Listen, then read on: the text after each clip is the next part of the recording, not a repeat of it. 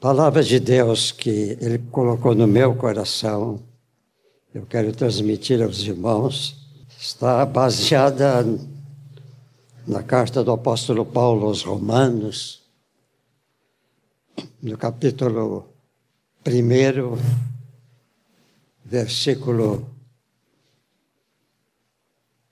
18, que diz: A ira de Deus se revela do céu contra toda impunidade e perver perversão dos homens que têm a verdade, que detêm a verdade pela injustiça. Porquanto que Deus se pode conhecer, é manifesto entre eles, porque Deus lhes manifestou. Os atributos invisíveis de Deus, assim o seu eterno poder, como também a sua própria divindade, claramente se reconhecem desde o princípio do mundo, sendo percebidos por meio das coisas que foram criadas. Tais homens são, por isto, indesculpáveis. O apóstolo Paulo, já nesse primeiro capítulo da sua carta, ele estava escrevendo aos cristãos de Roma, no versículo 18, ele apresenta esse espantoso estado de culpabilidade em que a humanidade dos seus dias estava vivendo. Eu quero fazer aqui uma pequena digressão, dizendo: se Paulo estivesse hoje aqui presente conosco, eu creio que certamente ele repetiria as mesmas palavras com respeito ao nosso país ou ao mundo em geral. Só que ele ia aplicar não mais a Roma dos seus dias, mas iria aplicar para nós hoje no mundo, porque há uma identidade, como diz o texto, as coisas de Deus estavam sendo jogadas fora para o mundo viver a moda dele. E uma palavra que sobressai aqui é esta: impiedade e perversão dos homens que detêm a verdade pela injustiça. Paulo começa este versículo com um dito que pode assustar algumas pessoas, quando ele diz a ira de Deus. Nós sempre ouvimos falar em Deus e sempre nós dizemos que Deus é amor, que Deus é bondade, que Deus é somente aquele que ama. Mas aqui Paulo traz esta citação, a ira de Deus. Pode isso parecer para algumas pessoas algo impróprio para ser aplicado à palavra, à pessoa de Deus. Mas o dito é correto dentro do contexto em que ele está. O apóstolo está falando sobre a oposição divina ao pecado que atenta contra a sua santidade e a sua divina majestade. Essa palavra ira que Paulo utiliza não se refere ao caráter de Deus, Pois Deus aqui não está se referindo a uma pessoa pecadora. Ele está se referindo ao pecado que envolve o mundo que ele criou.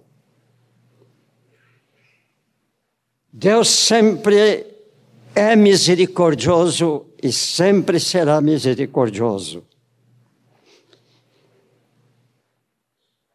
Entretanto, a ira não quer dizer que Deus perdeu a sua calma, se irritou, ficou bravo, mas a sua atenção está sempre voltada para o pecado que se apresenta de uma forma bem ampla na sociedade moderna. Por isso, Paulo está dizendo que Deus chegou a este nível mais alto de, de aceitar as ofensas à sua, as ofensas à sua pessoa, à sua sabedoria. E ele está condenando um mundo que está chegando ao extremo do pecado. Essa palavra é bem própria para os dias em que nós estamos vivendo, porque certamente o coração de Deus está novamente sentido, magoado, porque nós, por tudo que nós estamos vendo no mundo de hoje. Eu tenho me impressionado muito. E eu só posso pensar que realmente nós estamos indo para o fim de todas as coisas. E se estamos indo para o fim de todas as coisas, nós cristãos temos que nos cuidar. Não só pessoalmente, mas como coletividade cristã, para não cairmos naquilo que Deus condena, para não chegarmos a uma posição em que Deus chora por nós. E especialmente, eu creio firmemente que Deus está chorando também pela sua igreja. Meus irmãos, quando eu ouvi alguns anos atrás uma expressão do Moisés, ele disse quando eu, eu vou à cidade, nós moramos lá fora da cidade, quando eu vou à cidade, muitas vezes, falando com pessoas, eu tenho vergonha de dizer que eu sou evangélico. O termo evangélico nessa cidade e em todos os outros lugares é aquele termo que fala do que está mal, que está errado, que o mundo vê a igreja reunida e na vida dos cristãos.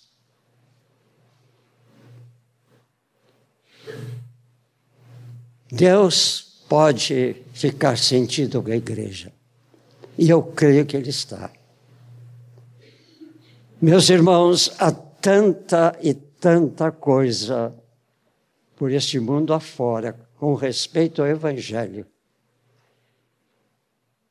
que dará tristeza ao nosso coração. Por isso, Deus tem um sentimento. Mas Deus não, com isto, não tem uma ira contra o pecador. Deus tem misericórdia dos pecadores. A ira não quer dizer que Deus perdeu a sua calma e se irritou fortemente. A sua atenção está na sociedade humana que rejeita a sua pessoa. E a sua sabedoria, sabedoria que está sendo sempre ferida, não respeitada. Peremptoriamente, Deus não, a, não admite o pecado generalizado que se apresenta na sociedade humana de uma maneira tão trágica, tão vergonhosa da sociedade humana. Ele repulsa uh, plenamente esta trágica agressão à sua santidade. Deus é santo e nos formou para sermos como Ele é santo. A ira divina, portanto, se expressa, expressa-se também através da sua justiça, condenando sempre o pecado generalizado que afronta a sua pessoa e, consequentemente, a sua santidade. Agora, meus irmãos, lembremos também que todo pecado nosso, daqueles que são crentes, atenta também contra o desejo divino de que nós, suas criaturas humanas, deveriam viver uma vida abundante e pura, porque foi para isso que Ele nos criou. Tudo que Deus determina para nós visa sempre o bem para nós. Deus nunca pôs uma lei na sua palavra que fosse para algo não bom para nós. Tudo é para o nosso bem. Por isso, nós temos que respeitar muito a palavra de Deus. Tudo que está escrito aqui veio do coração de Deus. E nós temos que andar segundo o coração de Deus. O pecado do crente ainda mais atenta contra o desejo divino que nós, suas criaturas, tenhamos uma vida, Ele deseja isso para nós, que nós tenhamos uma vida abundantemente pura. Foi para isso que Ele nos formou. Tudo que Deus determina para nós visa essencialmente o nosso bem. Quando pecamos, Estamos desobedecendo os mandamentos divinos. Nós estamos com isso ferindo o coração do nosso Pai, nosso Pai eterno. Entretanto, nós não podemos esquecer que a ira de Deus, que Paulo cita, fica muito aquém do amor que ele dedica para nós. Que ele dedica para todas as suas criaturas. Mesmo os mais vis pecadores, ele ama porque ele quer restaurar a vida que ele criou para si. Por isso a nossa palavra, palavra evangélica, é de que há perdão para os pecados nossos. E uma das coisas que nós temos que considerar é que não podemos viver no mundo e viver em Deus. Ou nós decidimos por um ou temos que decidir por outro? Esse dito da ira de Deus, que na aplicação que Paulo faz, como eu já disse, era uma, um jogar de condenação para a época do Império Romano, que foi um império totalmente contra Deus na época em que o cristianismo começou a surgir na terra, os nossos queridos irmãos cristãos eram mortos, eram crucificados, eram jogados no fogo, eram queimados. Como é que Deus não poderia se tirar com o império deste? Mas Deus tem sempre olhado para aqueles que querem se voltar para Ele reconhecendo e pedindo perdão dos seus pecados. Meus irmãos, o pecado sempre faz uma sombra entre nós e Deus. Uma vez que uma pessoa esteja em pecado e reconhece o seu pecado e o leva a Deus, Deus está pronto para perdoar.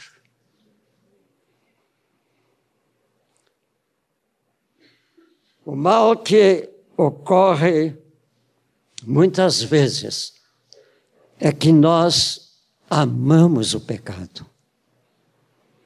E não podemos ter nenhum amor sobre aquilo que Deus não quer para nós. E nós cristãos, os nossos dias, dias que estamos no fim, para o Senhor voltar em seguida, temos que estar prontos, limpos diante de Deus, para podermos ir com o Senhor para a glória eterna. Se nós não considerarmos a nossa vida hoje e olharmos o que está contrário às leis de Deus, meus irmãos, se Jesus vier esta noite, aonde nós estaremos? Hoje é o dia de reconhecimento daquilo que nós temos que levar diante de Deus. Quem sabe até com lágrimas, dizendo: Senhor, perdoa-me pela vida que eu tenho. Senhor, perdoa-me pelo aquilo que eu fiz. Perdoa-me porque eu não tenho cuidado da minha casa como deveria. Perdão porque eu não tenho tratado da minha congregação como deveria tratá-lo, o respeito que eu não tenho pela tua palavra, pelaquilo que é teu.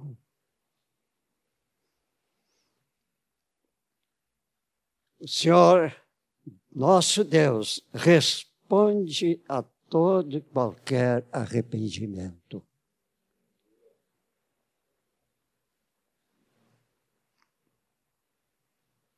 Para isso ele, ele enviou o seu Filho unigênito ao mundo. Para que todo aquele que nele crê não pereça, mas tenha vida eterna. Esse é o re... desejo de Deus, que todos tenham a vida eterna. Ele quer ter todos aqueles que ele deu a vida junto com ele. Muitas pessoas querem fazer uma associação do mundo e da palavra de Deus, achando que isso todo mundo tem, todo mundo faz, todo mundo anda assim, eu também tenho que fazer.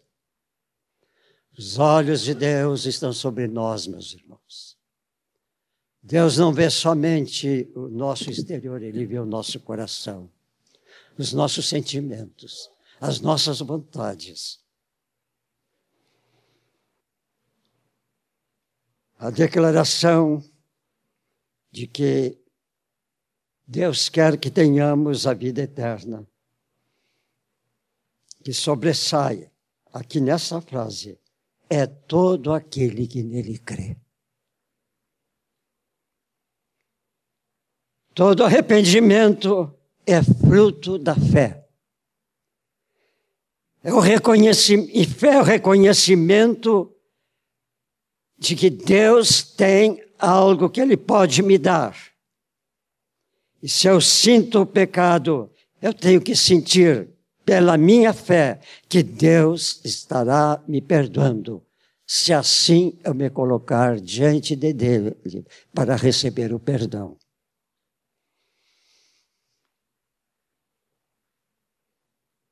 Jesus mostrou bem claramente como era o amor dele, como era o amor do seu pai, quando ele estava na cruz do Calvário. Ele estava crucificado. Ao lado dele havia uma outra cruz. E ali um ladrão estava crucificado.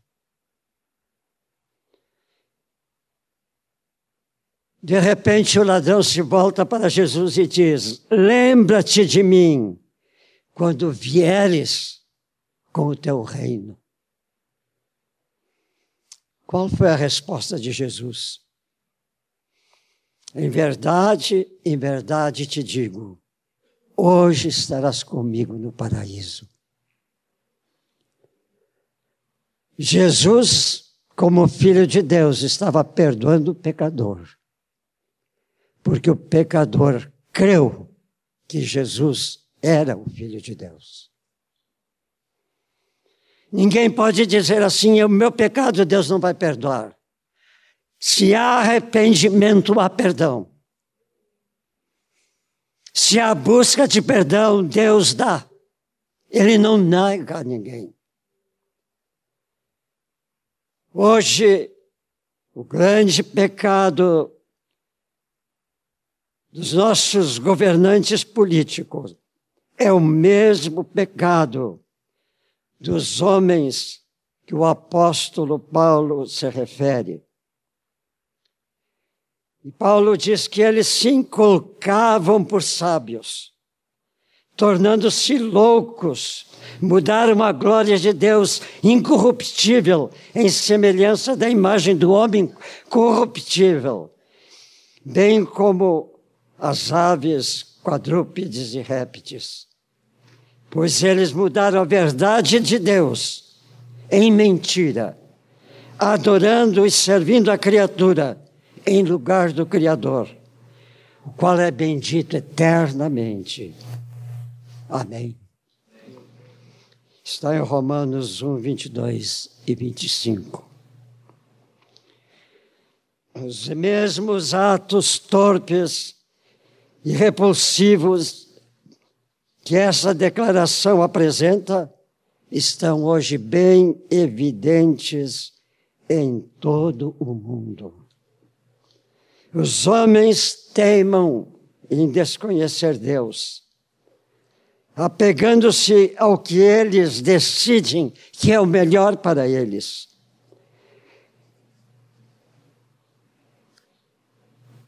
E se arvoram, porque se consideram sábios, importantes, e assim determinam todas as coisas pela sua vontade esquecendo que um Deus que tem uma vontade que é maior do que todas as vontades humanas, nem podemos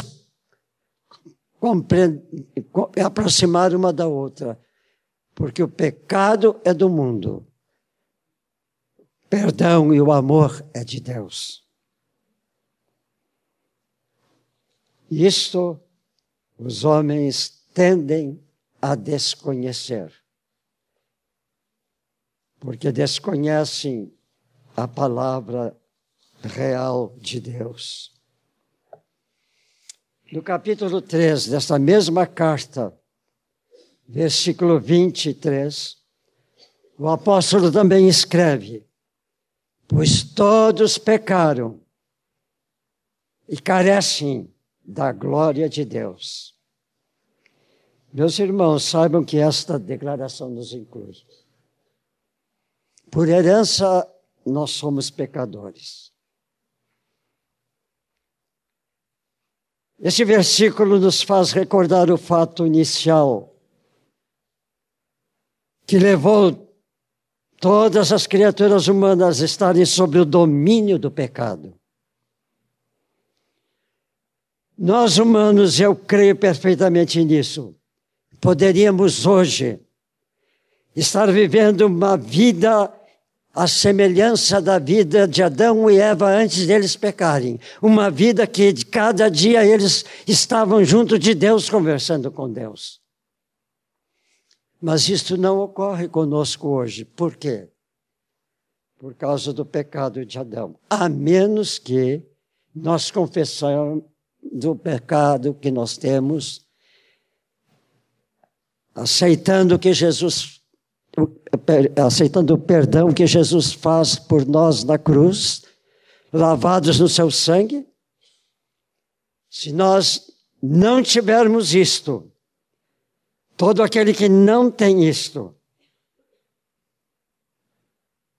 pode saber que está com ele a herança legada por Adão e Eva depois que cometeram o primeiro pecado no mundo. Todos nós descendemos desse homem. Mas um dia em Cristo Jesus nós quebramos a nossa paternidade de Adão e a maternidade de Eva. Porque Jesus Cristo nos trouxe a possibilidade, a mais gloriosa possibilidade que nós podemos ter, de sermos filhos reais de Deus.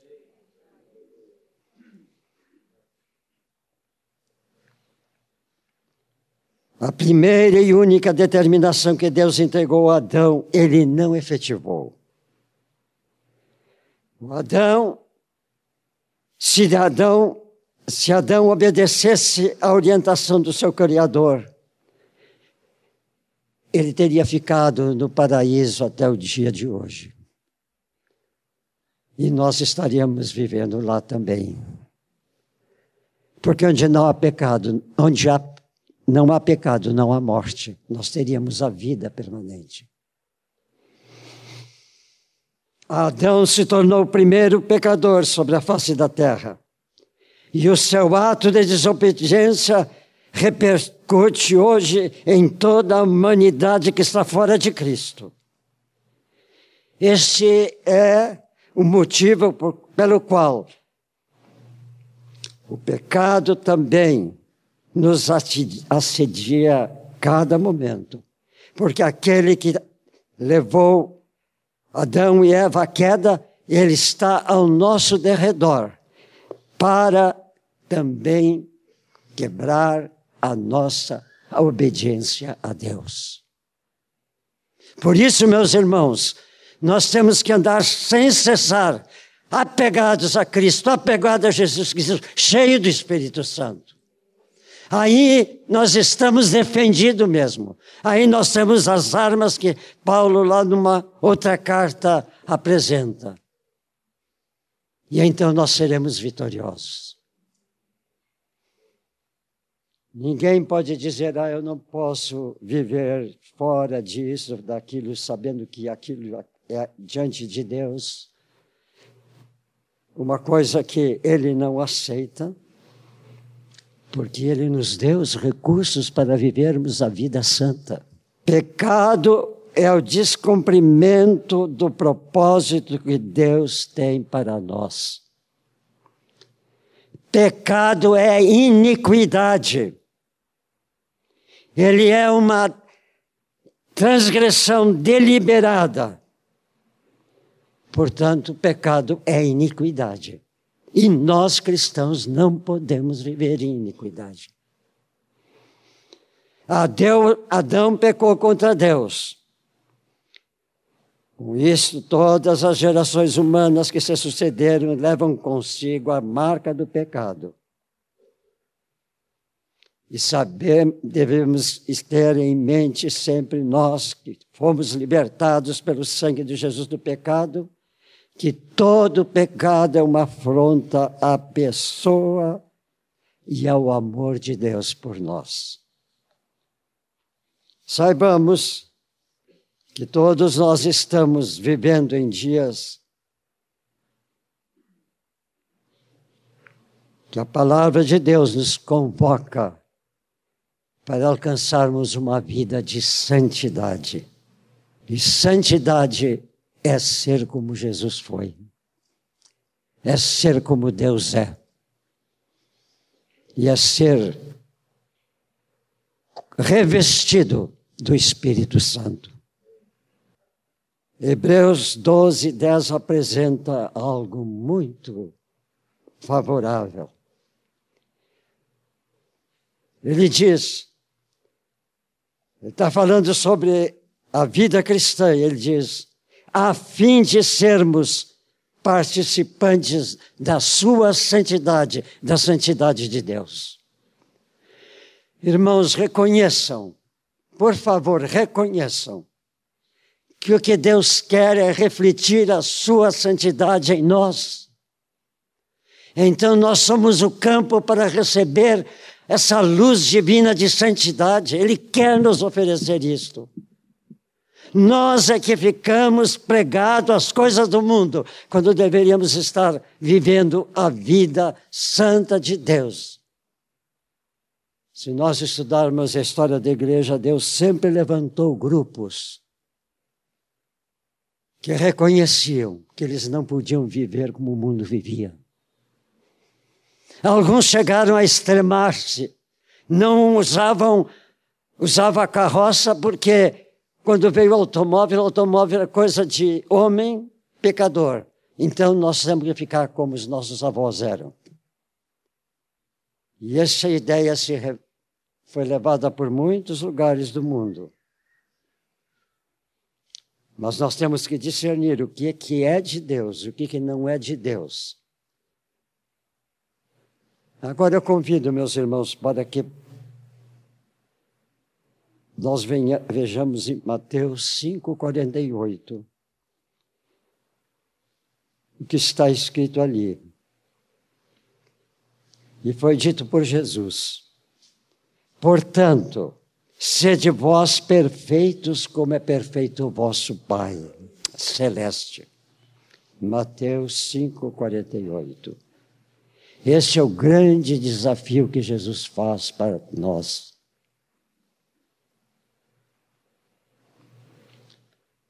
Agora vamos por um rápido momento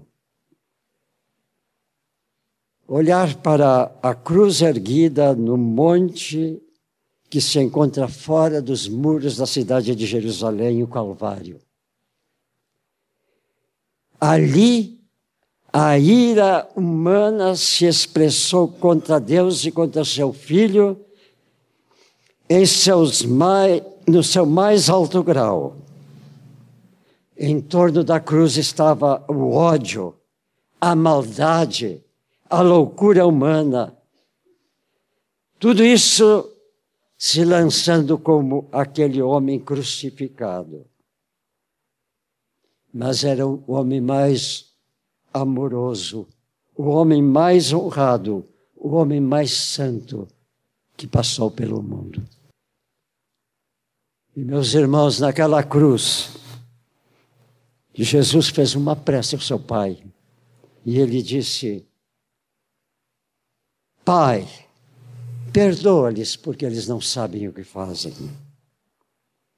Aos discípulos, Jesus, pouco antes, dia anterior, ele havia dito uma, alguma coisa para os seus discípulos.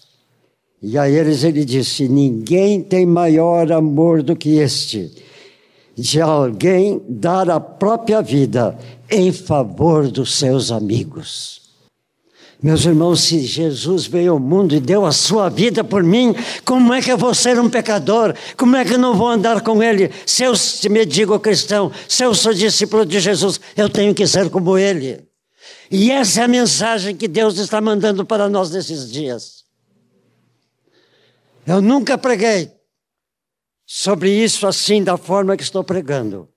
Mas o meu, palavra Deus me deu lá no meu escritório quando eu sentei no computador e comecei a meditar do que Ele queria me dizer. Nós temos que levantar-nos como uma igreja santa, o povo de Deus. Destruir as, aquela maneira de pensar do mundo. O mundo pensa dos cristãos como as coisas mais estranhas, porque muitos cristãos dão exemplos estranhos e eles pensam que todos são como esses que dão coisas ruins. Eu nunca me esqueço de que anos atrás, um rapaz ganhou um amigo para Cristo.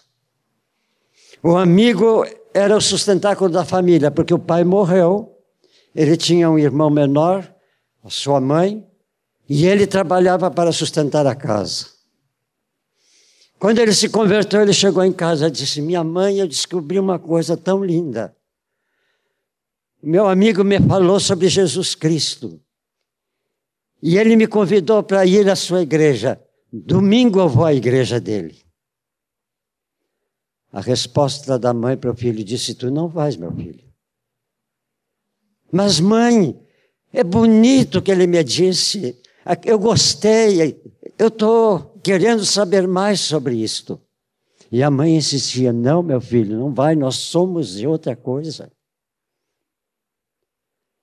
De repente, como a mãe viu a insistência do filho, disse: Meu filho, tu és muito bom, tu estás sustentando a casa, tu nos amas. Mas quando tu fores lá, deixa teu dinheiro em casa, porque senão tu vai deixar tudo lá. Esse é o conceito que o mundo faz de nós. E há outros conceitos que nem é bom lembrar nesse momento que o mundo faz de nós. Porque os cristãos, que se chamam cristãos, não estão espalhados, uns procurando ser santo e os outros pensando em coisas que são contrárias à vontade de Deus. É somente pelo poder do sangue de Jesus que as raízes do pecado que estão implantadas no coração humano podem ser arrancadas, desenraizadas de nós definitivamente. Meus irmãos, lá no Jardim do Éden, Deus colocou duas árvores. Uma se chamava árvore do bem e a outra se chamava árvore do mal. E Deus deu livre arbítrio para Adão. Adão, tu vais escolher. Mas eu quero que tu escolhas a árvore da vida. Comer do seu fruto, desta árvore, é a árvore do reino de Deus. Produz a vida pura, que dura para sempre. A outra árvore, a árvore do mal, também ela produz toda espécie de mal. E sempre se apresenta bonita, graciosa, tentadora, admirável, gananciosa e atraente. E é facilmente, como foi fácil para Eva, a gente querer comer deste outro fruto. Uma vez Jesus fez um apelo altamente significativo, dizendo aos seus discípulos: Entrai pela porta estreita. Larga é a porta e espaçoso o caminho que conduz à perdição. E são muitos que entram por ela. Porque estreita é a porta, apertado o caminho que conduz para a vida.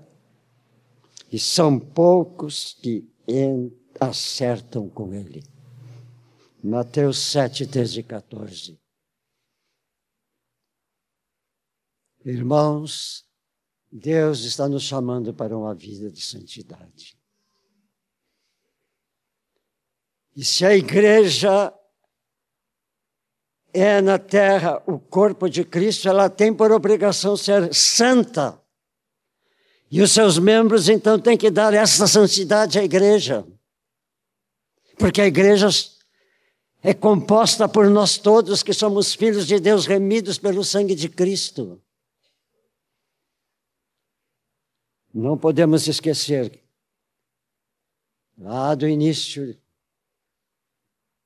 da carta de Paulo aos Efésios. Que Deus nos quer como filhos santos e para isso Ele nos criou. Nós somos chamados por Deus para uma vida de santidade. Santidade deve ser aquilo que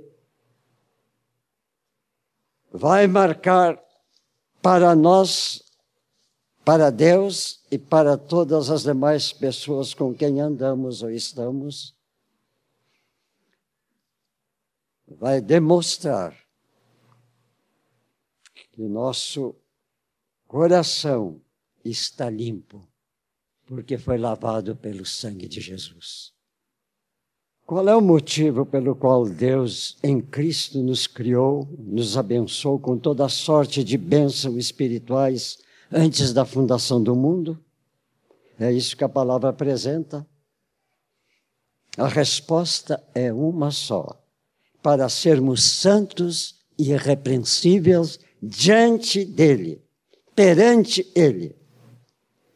Ou seja, obediência total aos seus mandamentos, à sua vontade, aquilo que foi ensinado pelo seu filho e que ficou gravado para nós. Nós somos filhos de Deus, precisamos viver dentro do padrão do nosso Pai e do seu filho, padrão que ele estabeleceu para nós. Se somos membros do corpo de Cristo no mundo, que é a igreja, nós e ela precisamos nos apresentar ao mundo como a marca, com a marca da santidade e da irrepreensibilidade. O apóstolo afirma: Pois esta é a vontade de Deus, a vossa santificação. Digam, meus irmãos, para si mesmo. Esta é a vontade de Deus, a minha santificação. Não podemos admitir que na minha vida haja as sombras que me separam de Deus, que é o pecado. Tessalonicenses 4,3 disse, esse texto, eu repito, pois esta é a vontade de Deus, a vossa santificação.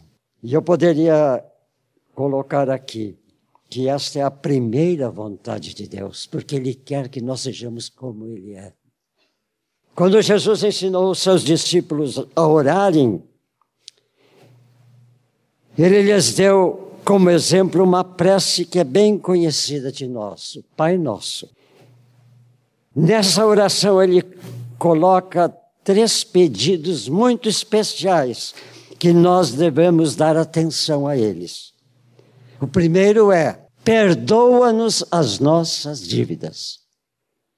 Se Jesus ensinou essa oração, porque Jesus sabia que Deus iria responder essa oração afirmativamente.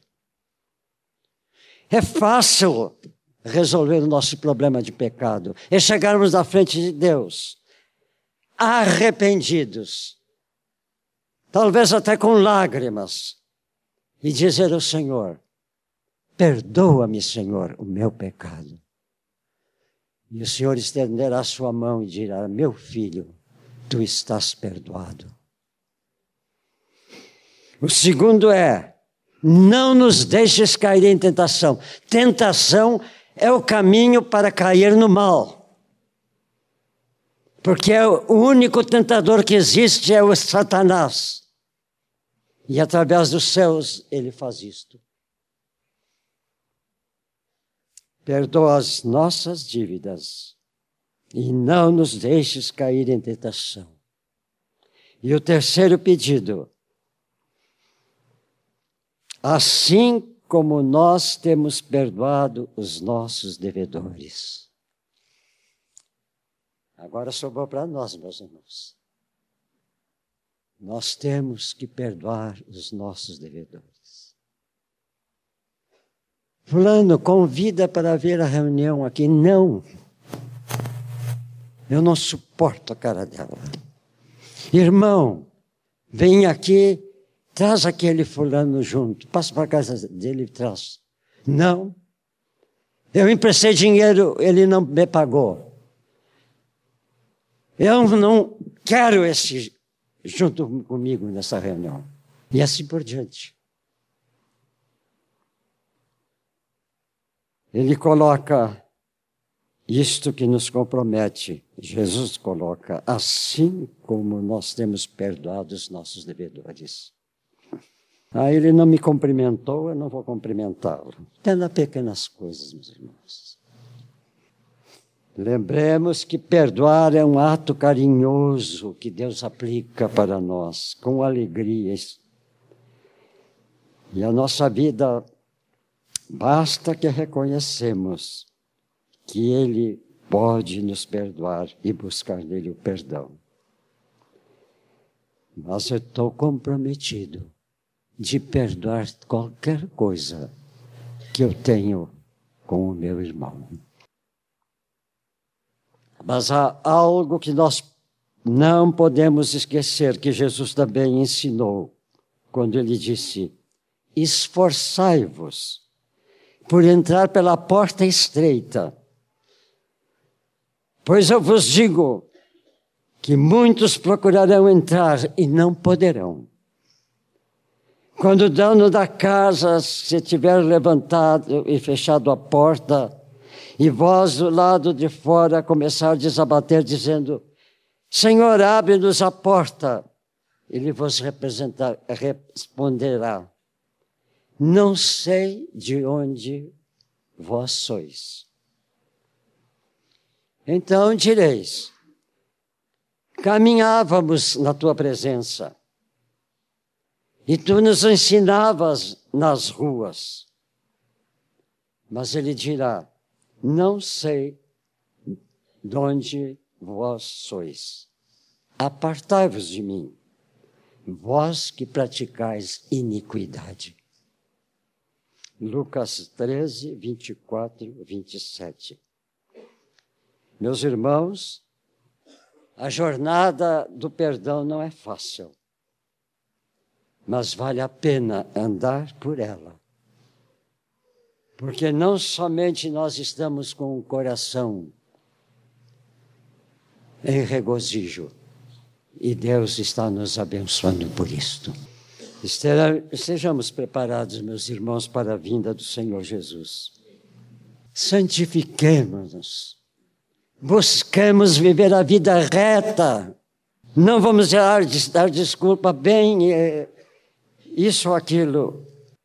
Vamos olhar para Jesus e dizer: Jesus, eu estou andando contigo e tu estás andando comigo. Segura a minha mão e leva-me pelo caminho certo. E Ele o fará. Estamos nós preparados para a vinda do Senhor? Não vou perguntar quantos estão, levante a mão. Isso é com Deus, não é comigo. Mas que bom que todos nós pudéssemos levantar a mão e dizer: Senhor, eu estou pronto para ir para o teu reino. As coisas da terra passarão. O próprio, a própria terra, o globo terrestre lá diz, um dos, dos apóstolos escreveu na sua carta que tudo vai derreter-se, tudo vai descer. Todas as vidas vão junto salvo as vidas que foram com Jesus. És um candidato a ir com Jesus para a eternidade? Se assim é, vamos dizer amém. Amém. amém. Peço que os irmãos fiquem em pé. Pai querido, torna-nos um povo à semelhança do teu Filho Jesus Cristo. Faz com que a tua igreja, aquela que Jesus disse, eu edificarei, nós estejamos nela. Sejamos membros dessa igreja. Sejamos parte do teu corpo na terra. Nós queremos, Senhor, ser como tu és e como tu pedes que nós sejamos. Senhor, leva-nos por este caminho e nós te agradeceremos eternamente. Amém. Irmãos, que a graça e a santidade de Deus esteja sobre vós. E essa santidade vos faça santos, inabaláveis, cidadãos do reino de Deus as riquezas do mundo ficam, as coisas do mundo ficam, tudo fica de material ou que não é de Deus. Mas a graça de Deus seja com todos, fazendo com que possamos todos nós tornarmos aqueles que estarão na glória eterna contigo, ó Pai. Por isso, desce a tua bênção sobre nós livra-nos do mal, não nos deixes cair em tentação e ajuda-nos a perdoar uns aos outros e aceitar sempre o teu perdão. Que nenhuma dúvida fique depois de nós orarmos pelo perdão, sabendo pela fé que tu nos perdoaste. Amém e amém